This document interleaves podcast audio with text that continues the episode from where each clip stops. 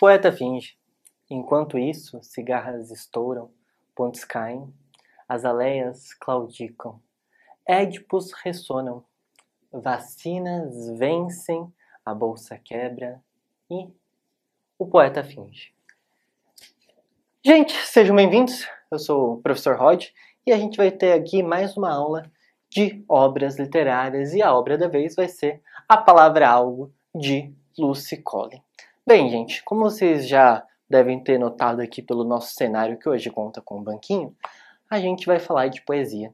E vai falar de poesia contemporânea, o que é algo muito, gente, muito diferente do que a gente pegar os clássicos livros de poesia, Carlos Drummond de Andrade, Clara Enigma, Rosa do Povo, e falar sobre eles, com muita teoria já de estudo, com muita né, uh, gente que comentou a respeito, com muitas divisões bem específicas sobre aquilo que está acontecendo no mundo.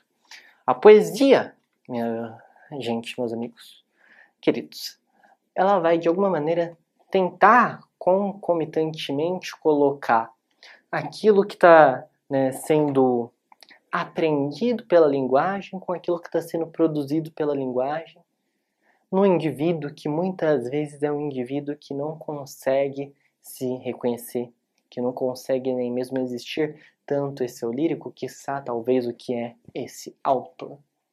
Bem, para falar da palavra algo, a gente vai só fazer um breve panorama sobre quem é a Lucy Collin e nesse sentido, Collin, Collin, uh, trazer até um pouco uma chamada assim para essa leitura de literatura e de poesia contemporânea, tá certo? Bem, apesar do nome, ela é brasileira. Lucy Collin é uh, uma escritora brasileira, tá certo? É uma mulher e que é poeta, contista e romancista, já fez muito livro nessa vida, já chegou à final do Prêmio Oceanos, para vocês terem uma ideia da relativa importância, compôs antologias né, literárias, mulheres que escrevem, 25 mulheres que estão escrevendo, que produzem literatura hoje, se eu não me engano, o nome da antologia, Geração 90, tá?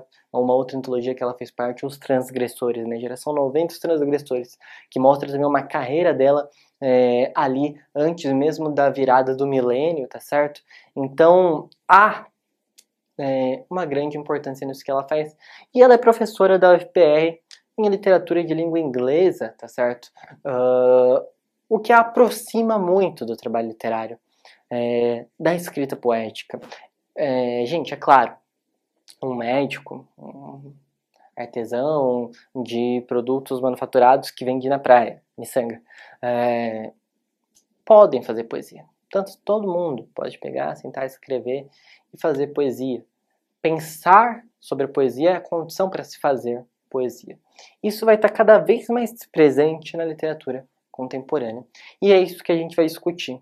O A Palavra Algo é um livro que não tem como eu chegar aqui para vocês e falar Gente, os cinco primeiros poemas tratam disso. O oitavo poema trata disso. Vamos dividir em grupinhos. Na verdade, seria um crime se eu fizesse isso, tá bom? Uh, o A Palavra Algo é um livro que tem sim uma unidade, que a gente vai ver pela qual ela se marca, mas que também se pauta muito na fragmentação das imagens. O que eu estou querendo dizer é que a nossa aula de hoje vai ser quase um manual de como poder ler poesia. E é claro, eu vou ler com vocês ali no nosso banquinho alguns poemas e vamos tentar interpretar um pouco juntos, tá bom? Mas uh, é um livro que tem uma proposta que é algo muito pertinente da literatura contemporânea, que é jogar certo tom de responsabilidade para o leitor. Os escritores mais antigos, Machado de Assis, Drummond, eles tentaram nos avisar eles escreviam, né, Machado de Assis, problemáticas e falava, olha, isso aqui está acontecendo. Lima Barreto fazia, né, isso aqui é um racismo, né, na mulata lá, Clara dos Anjos, uh, mulata no sentido de que, né, não um termo pejorativo, mas que ele trata ela dessa maneira na obra, tá bom? Isso aqui existe no Brasil, esse racismo existe no Brasil. E a gente vê pelo mundo como está hoje que fomos ignorar que os fomos, né, os escritores me incluíram nesse grupo.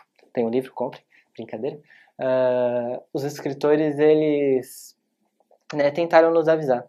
E hoje em dia a literatura toma um outro movimento. É um movimento em que ela fala, mas ela não fala com tanta certeza, né? não com tanta colocação de, olha, é isso. Ela fala de um jeito que permita ao leitor fazer parte dessa obra pela interpretação e que a interpretação do leitor exponha quem ele é. Em alguns poemas, é, Lucy Collins vai brincar, por exemplo, com a própria ficção da vida, né? uma coisa hum, talvez quase biográfica. O leitor pode esperar e pensar: hum, será que ela viveu isso aqui mesmo? E o que se expõe nisso é: tu é um fofoqueiro. Porque esse não é o papel da literatura. E tudo que é escrito é transviado por uma subjetividade que denota como ficção. Ou o leitor vai pensar: hum, qual é a implicação disso tudo em relação ao mundo? Como eu interpreto? Será que isso aqui significa isso mesmo? Hum, se ela está brincando com a própria vida dela, qual que é o trabalho metalinguístico que isso está sendo exercido? Então é uma aula, gente, para pensarmos as figuras de linguagem, para pensarmos a própria poesia, para aprendermos. É quase uma oficina. Se a gente tivesse aqui, ia estar tá todo mundo sentado, eu ia estar também sentado, mediando, nunca na posição de autoridade enquanto professor, sempre de mediador, tá bom? Conversando com vocês a gente ia brincar de escrever. É isso que a gente faria hoje, para aprender do Collins. E bem, quando eu digo que a literatura contemporânea, uma literatura contemporânea muito em evidência, produzida por é, mulheres, uh, cada vez mais cresce, ainda mais no ramo da poesia. A gente vai ter, vamos ter, temos né, várias escritoras né, da pesada assim, escrevendo muita coisa boa, tá? Uh, posso citar aqui Natasha Félix, né, Uso Alicate Agora, livrão uh, também, tá certo? E então, essa literatura contemporânea, me perdendo aqui lembrando do livro, gente, ela vai, né, chamar para algumas características. Ela vai ser duas coisas que eu acho importante destacar. Bastante metalinguística e bastante cinematográfica. Então, a cinematografia vai estar presente.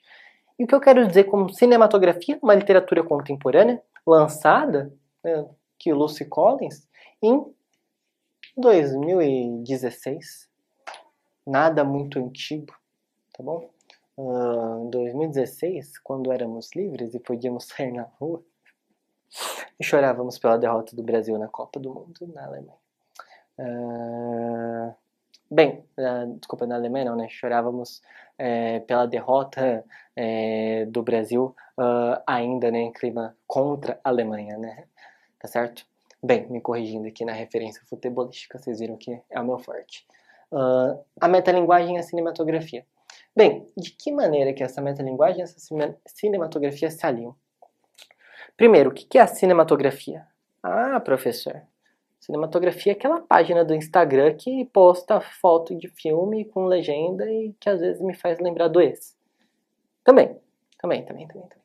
Mas pensar numa linguagem cinematográfica é pensar em como imagem e som estão alinhados numa um movimento em que se trabalha ali a visão. A visão, um pouco da audição.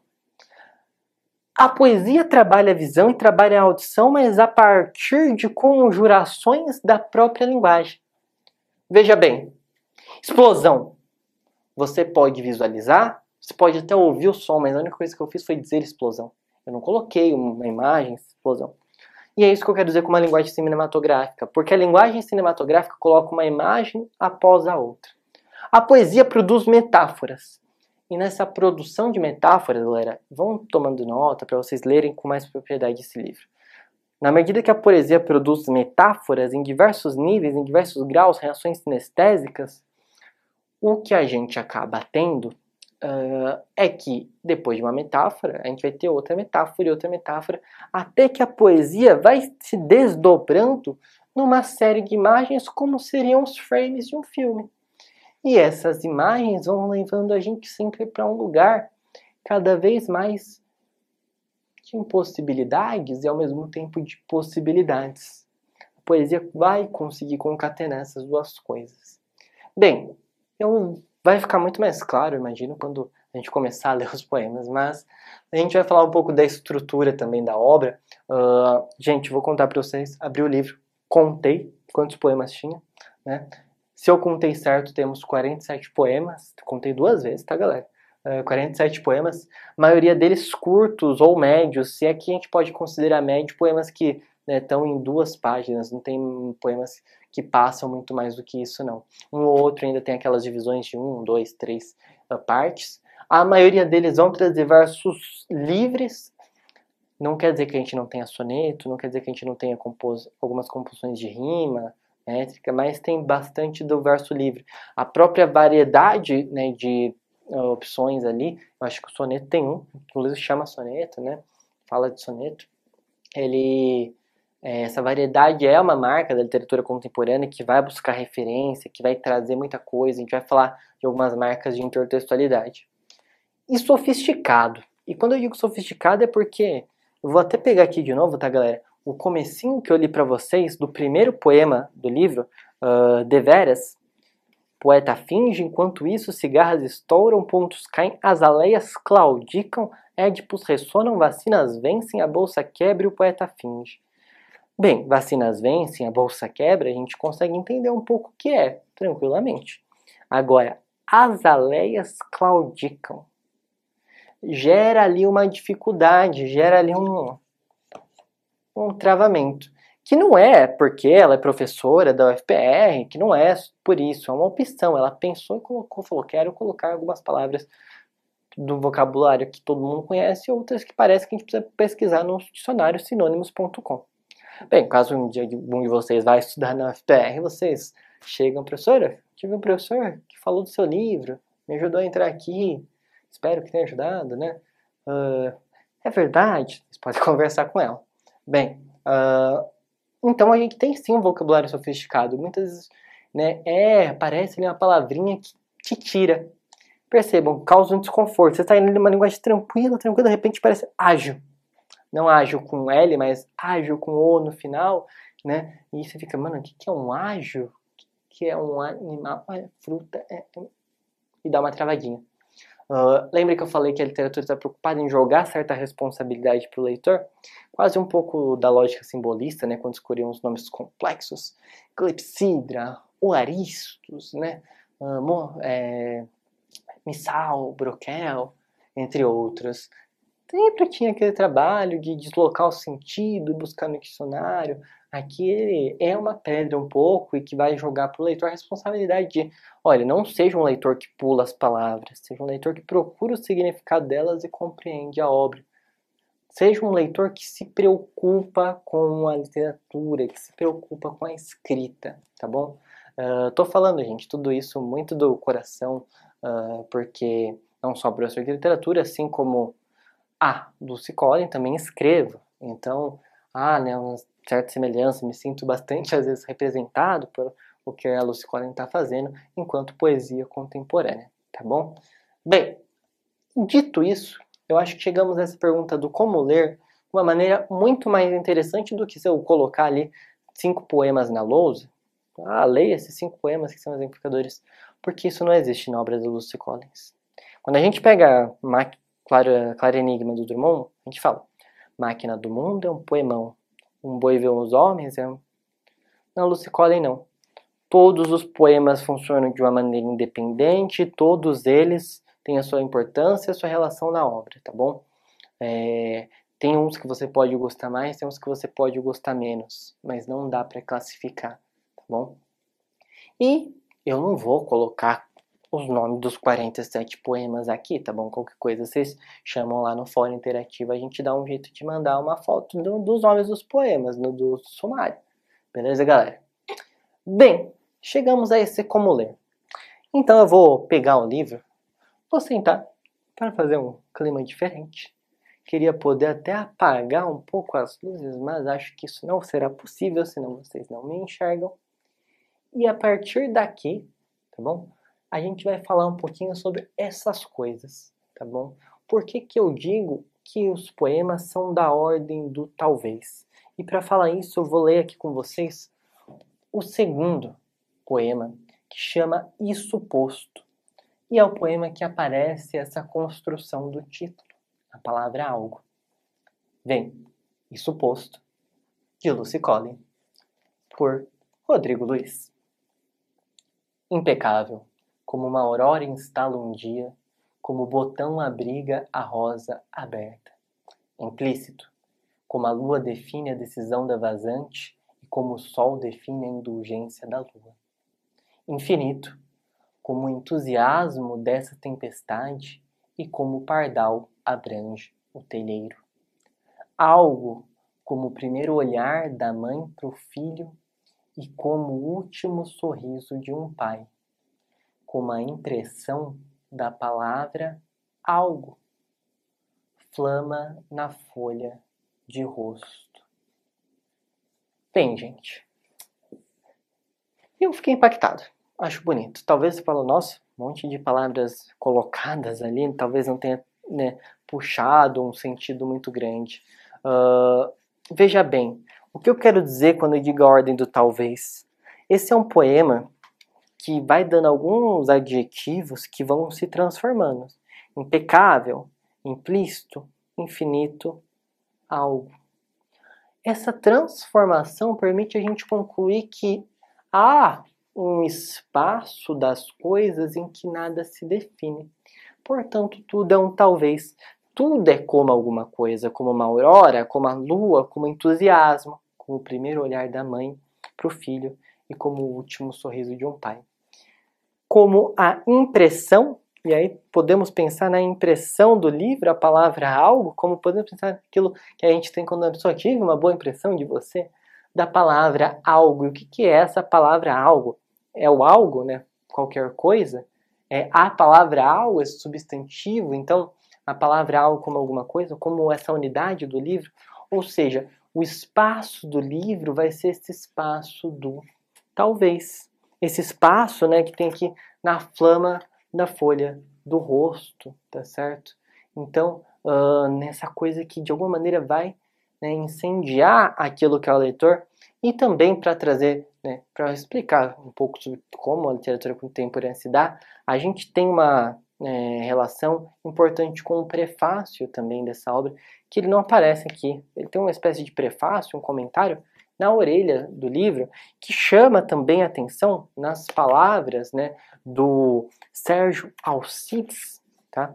que é a respeito uh, do que seria uma suposição dessa flama na folha do rosto. E ele brinca, né? Ele fala: é o instrumento de um Prometeu à parte que com ele rouba algo de fogo com que chega a avivar-se, mas sua condição é negativa.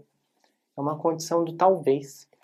Essa flama no rosto que pode vir a chegar, tá certo?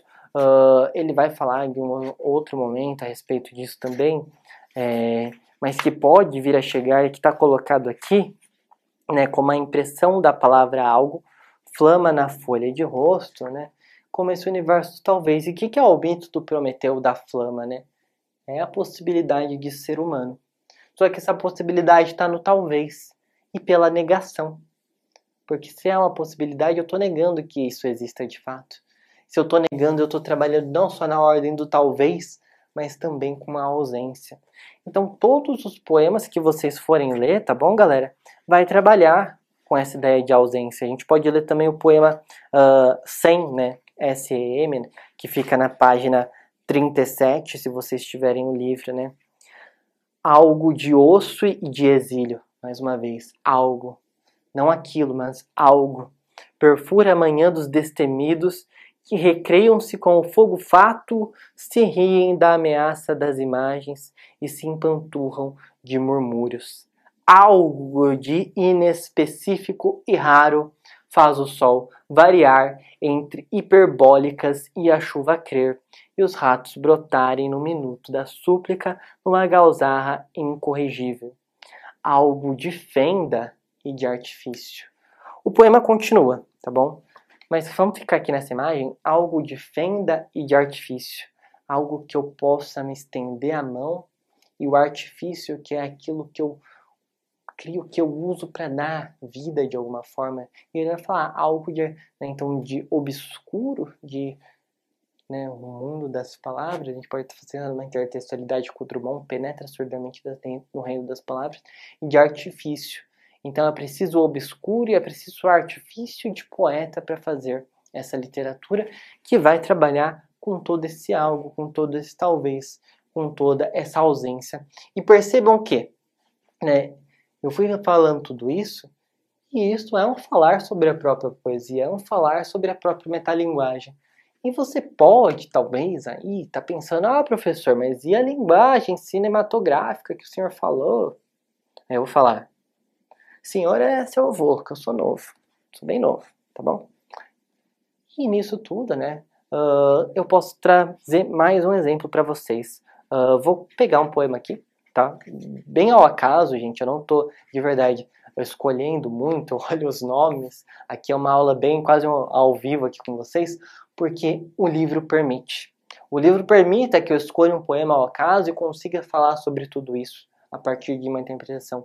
Assim como o vestibular vai exigir o mesmo de vocês. É óbvio, eu já li o livro, tem algum respaldo, talvez vocês vão ler pela primeira vez, mas sabendo ler e sabendo de que se trata, se o vestibular colocar para vocês um poema que vocês não tenham lido por algum motivo ainda, vocês vão saber interpretar. Eu sinto que eu estou falando tudo isso com uma cara meio triste às vezes, mas é porque me toca, assim, eu tento que eu tô com aquela cara do Gabriel Jesus, né, na Copa do Mundo, quando ele faz gol e fica meio assim, triste, uh, sempre o tempo inteiro, né, o tempo todo. Uh, mais uma referência futebolística, só para corrigir a referência futebolística anterior, galera. Tá? É, eu vou pegar então uh, um poema que chama. Eu perdi a página do poema que eu queria colocar, mas tudo bem. É, eu vou aproveitar então para falar de um outro poema, que é o poema da página 55, que é Cumprimento, o nome, tá bom? E eu aproveito e entro ali na imagem da flor. Cumprimento. Quando eu não tinha flores, brotaram essas palavras assustadiças que eu quis trazer para você, incultas e líricas, que eu vim pronunciar como se um beijo. Quando eu não tinha certezas, rebentaram essas flores excêntricas que eu quis entregar para você, inominadas e urgentes, que eu vim prestar como se um salmo. Quando não tinha palavras, gritaram essas certezas indivisas que eu quero sancionar com você. Cariosas, cariciosas e ardentes que eu vim declarar como se um lírio. Agora é o rasgo do que vigora, qual riso solto do anjo no contratempo da anunciação. Percebam que Vamos supor que você não interpretou, nada fez sentido, mas uma coisa é fato: você teve ali algumas imagens. Quando eu não tinha flores, uma pessoa sem flores, brotaram essas palavras assustadiças. Beleza, quando eu não tinha as flores, as palavras assustadas surgiram. Depois, no outro estrofe, quando eu não tinha certeza, rebentaram essas flores excêntricas. Peraí, quando eu não tinha certeza, arrebentar nessas flores excêntricas. É as mesmas flores, não é? Pensando nas imagens, já é a imagem de uma pessoa agora segurando uma flor? Não, é uma outra imagem. A imagem da flor está se transformando. Quando eu não tinha palavras, gritaram essas certezas indivisas. Essa terceira estrofe concatena que talvez a flor e a palavra funcionem da mesma maneira. A gente pode lembrar da flor uh, e a náusea, uma flor brotou no asfalto do Drummond, poema significativa, e de como impera um pouco a ordem dessa palavra em pensar que a flor sempre é essa palavra que vem de um lugar misterioso, um lugar obscuro, um lugar do talvez, e que, olha só, às vezes brota assustada, brota sem certeza, e quando faltam as palavras, talvez quando a palavra algo perde o seu próprio significado, dotado para chegar num significado ancestral, num significado raiz, aí você já está falando, professor, você está viajando, mas não. Gritam essas certezas indivisas. Quando a palavra deixa de ser palavra, quando o signo significante some, que é a busca da poesia, e consegue se projetar então um sentido da palavra, né, um sentido mais original, que no final das contas é o sentido que faz com que a palavra possa ser qualquer coisa, que faz com que flor possa ser palavra, com que palavra possa ser flor. Tá certo? Uh, as certezas aparecem, a certeza é disso. E aí ele vai continuar falando, né? agora é o rasgo do que vigora, que riso solto do anjo no contratempo da anunciação.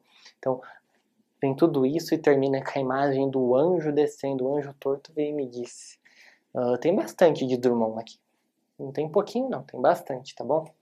É... Eu coloquei ele na lousa, né? Olha, talvez, ausência, o poeta finge. Se vocês repararem uh, no primeiro poema que eu li para vocês, tinha essa imagem do poeta finge. Não sei se vocês lembram das aulas sobre Fernando Pessoa, com o professor Lucas, né, o Lucas Lembert, falando né, sobre, se vocês viram, vocês vão ver ainda, uh, modernismo em Portugal, o poeta é um fingidor, finjador que devera sente, né? Fernando Pessoa escreveu, e Fernando Pessoa é conhecido pelos seus milhares de heterônimos, né? Vamos dizer assim, milhares brincadeiras à parte. Uh, na ordem do talvez, na ausência, o eu é um talvez. O poeta é um talvez também. Então o poeta finge ser poeta, e o seu próprio fingimento é um talvez que se anula e voltamos à figura do poeta. É claro, há ali uma clara intertextualidade que se Fernando Pessoa implode o indivíduo e fragmenta em vários, aqui a gente tem essa tensão ressentida em todo o indivíduo. Não ocorre a implosão, mas o indivíduo também não consegue ser. Ele só consegue ser aqui. Ou ele só consegue ser aqui na palavra algo que é o quê? Justamente o espaço onde essas possibilidades e esses talvezes coexistem. Então, tem intertextualidade clara com Fernando Pessoa logo ali uh, no, primeiro, no primeiro poema, tá bom? E ter isso logo no primeiro poema é significativo para a gente pensar nesses jogos que se faz com o ficcional e com o poético, né? Dentro de toda essa gama de ficção que joga para o leitor responsabilidade. Se vocês repararam, eu já falei das palavras, da sofisticação, isso acontece. Então, tá nítido que a Lucy Collins está jogando mais algumas coisas uh, ah, para a gente interpretando, para a gente poder uh, ler o livro dela com mais maestria, mas sabendo disso tudo, a gente acaba né, chegando nesse panorama. Tá bom, galera? Então, agora a gente vai chegar numa parte da aula em que eu vou ler alguns poemas com vocês, uh, escolhidos mais ao acaso, tá certo? Então, se você se sentir confortável e gostar também, você continua aqui, né, dá um, assiste um pouco mais a nossa aula. Eu vou ler, vou fazer alguns comentários, algumas possíveis interpretações. Você fala, não, professor, com isso aqui já dá para eu me aventurar? Você vai, leia, volta para discutir comigo, me procura, me chama e a gente vai discutindo. Tá bom, galera? Então, dois segundinhos e eu já volto. Estamos de volta e agora como prometido, né, nosso momento aqui sarau da quarentena, a gente vai sentar aqui, vai ler um pouquinho e vai interpretar junto com vocês, tá bom, galera? A ideia mesmo é tirar um pouco o clima da lousa, né, fazer algo mais, vamos sentar, ter calma, chama aí, vamos insistir, põe na televisão, a gente assiste com né, calma, lê, você pega, se você tiver livros, procurar, achar na internet e fala também. Bem, o primeiro eu escolhi porque é um poema que vai trazer muito daquela palavrinha que a gente usou, artifício, vai associar isso a uma certa corporalidade que chega a ser quase um poema de amor, tá certo? Artifício. Enquanto trêmulo no meu desabrigo burlesco, a areia escorre e leva você aos poucos, a imagem da areia escorrendo. E eu, na minha imprecisão de métodos e jeitos, entre sopro e um coração inculto, penhoro as lembranças melhores para reaver você. E a areia volta e traz você aos poucos. Então ela brinca com o ato da vida aqui como se fosse a onda indo e vindo no mar. Certo?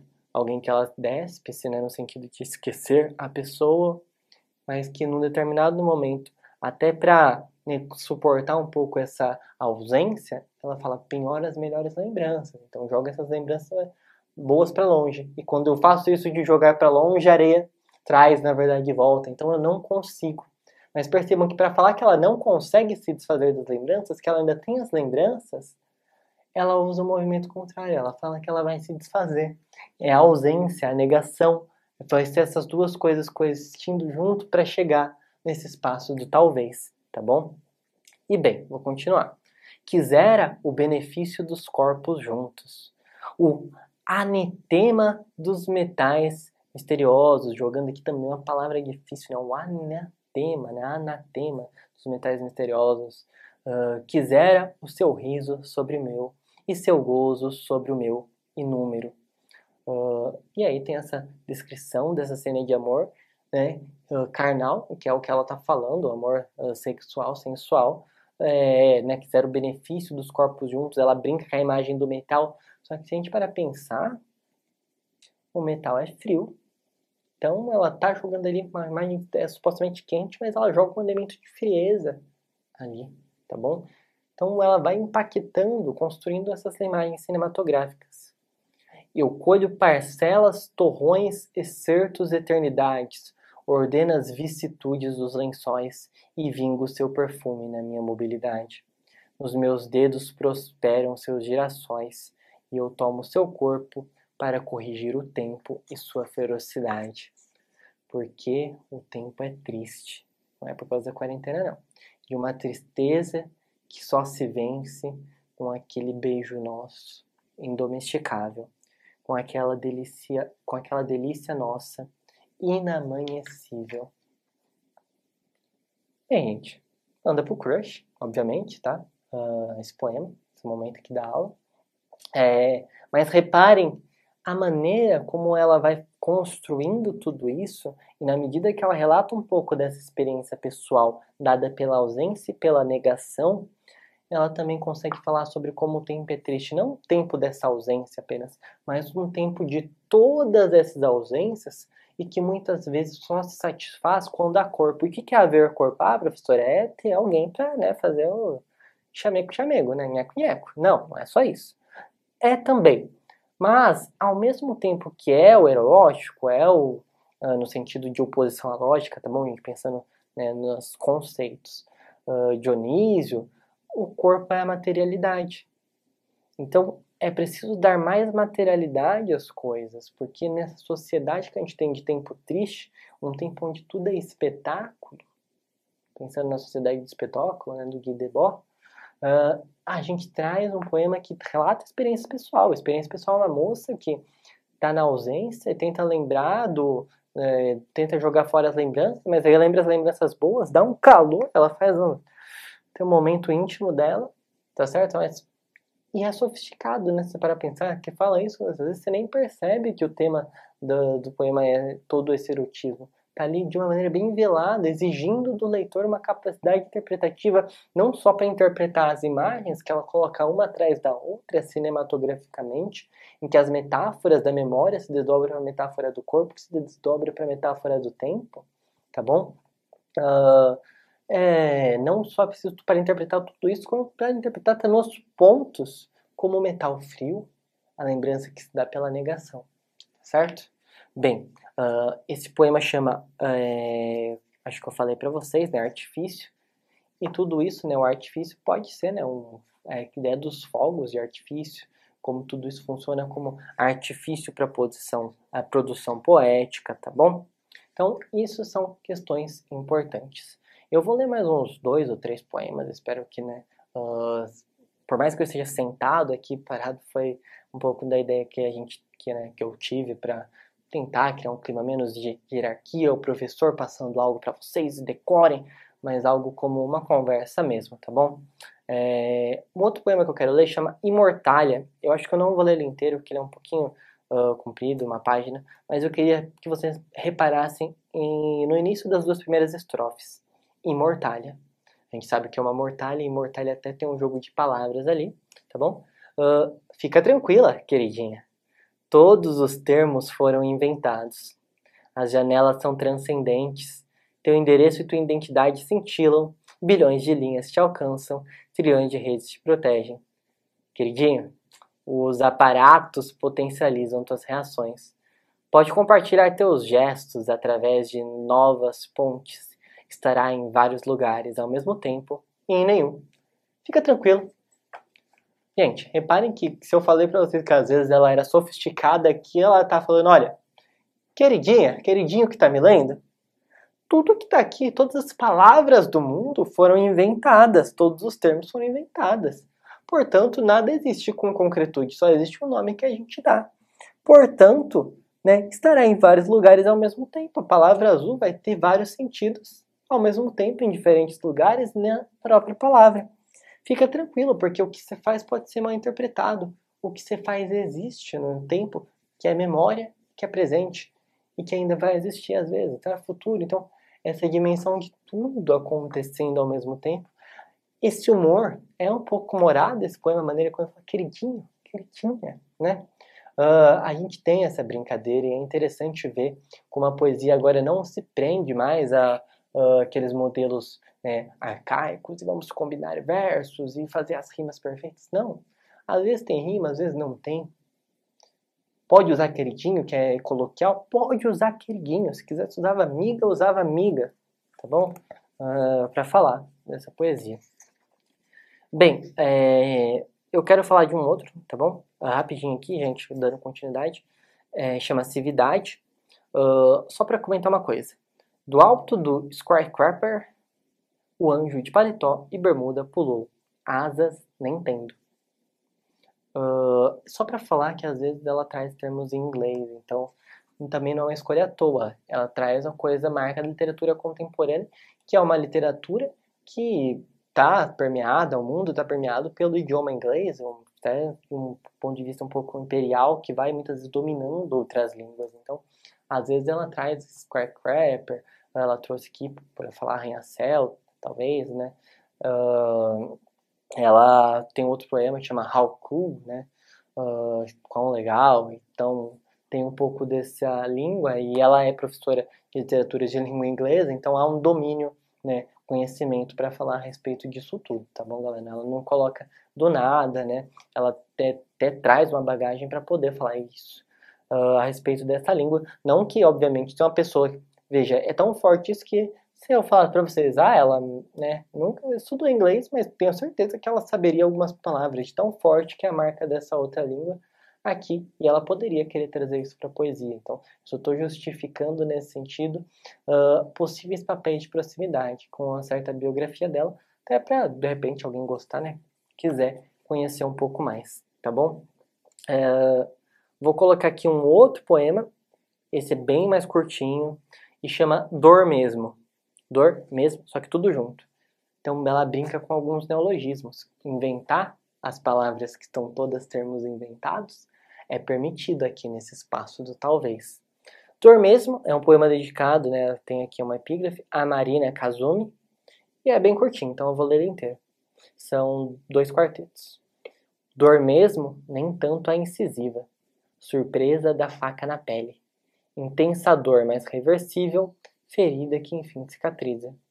Dor mesmo é aquela miúda, dor sempre que não envelhece.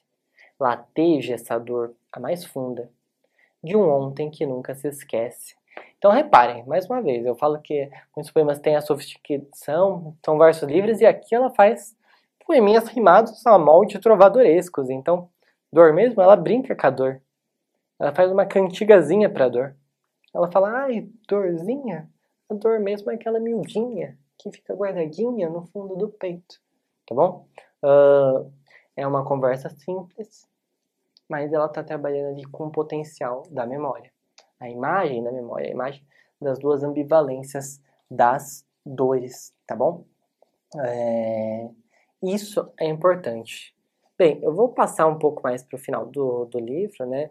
Para falar de alguns poemas já de uma outra parte, onde ela trabalha bem mais também com uh, outras né, imagens. Mas o que eu vou ler aqui para finalizar vai ser um poema que chama Óbvia e que vai trazer a imagem da flor, e eu acho que traz bastante aqui da imagem da palavra alma. Então, se isso aqui fosse um show, essa seria a saideira, não adianta pedir bis, porque só tem eu aqui, né? Uh, então, vamos lá. Óbvia. A flor é óbvia. Poema é obscuro. A flor é pura. O poema obsceno. A flor é livre. O poema é obsessivo. Novíssima a flor poema obsoleto. A flor pulsante, o poema obstinado. O poema é precariedade, finge, pretende. A flor é forma de flor que o poema vê, intenta, namora, cogita. Grita com uma voz parecida, mas que nunca chega a ser voz de flor. Bem, gente, dito isso, eu acho que fica bem claro pra gente que, primeiro, ela tá falando justamente desse caráter fingidor, da ausência que sempre falta ao poema. Então, sempre falta ao poema conseguir conjurar com exatidão a imagem da flor. Escrever flor não é a flor. Escrever flor no poema é talvez ser a flor. E nesse talvez em que as palavras né, no poema perdem o sentido, porque ela tenta, durante muitas vezes no livro, transformar a flor na própria palavra, ela faz um, um momento em que a flor e o poema coexistem. A flor é óbvia, o poema é obscuro.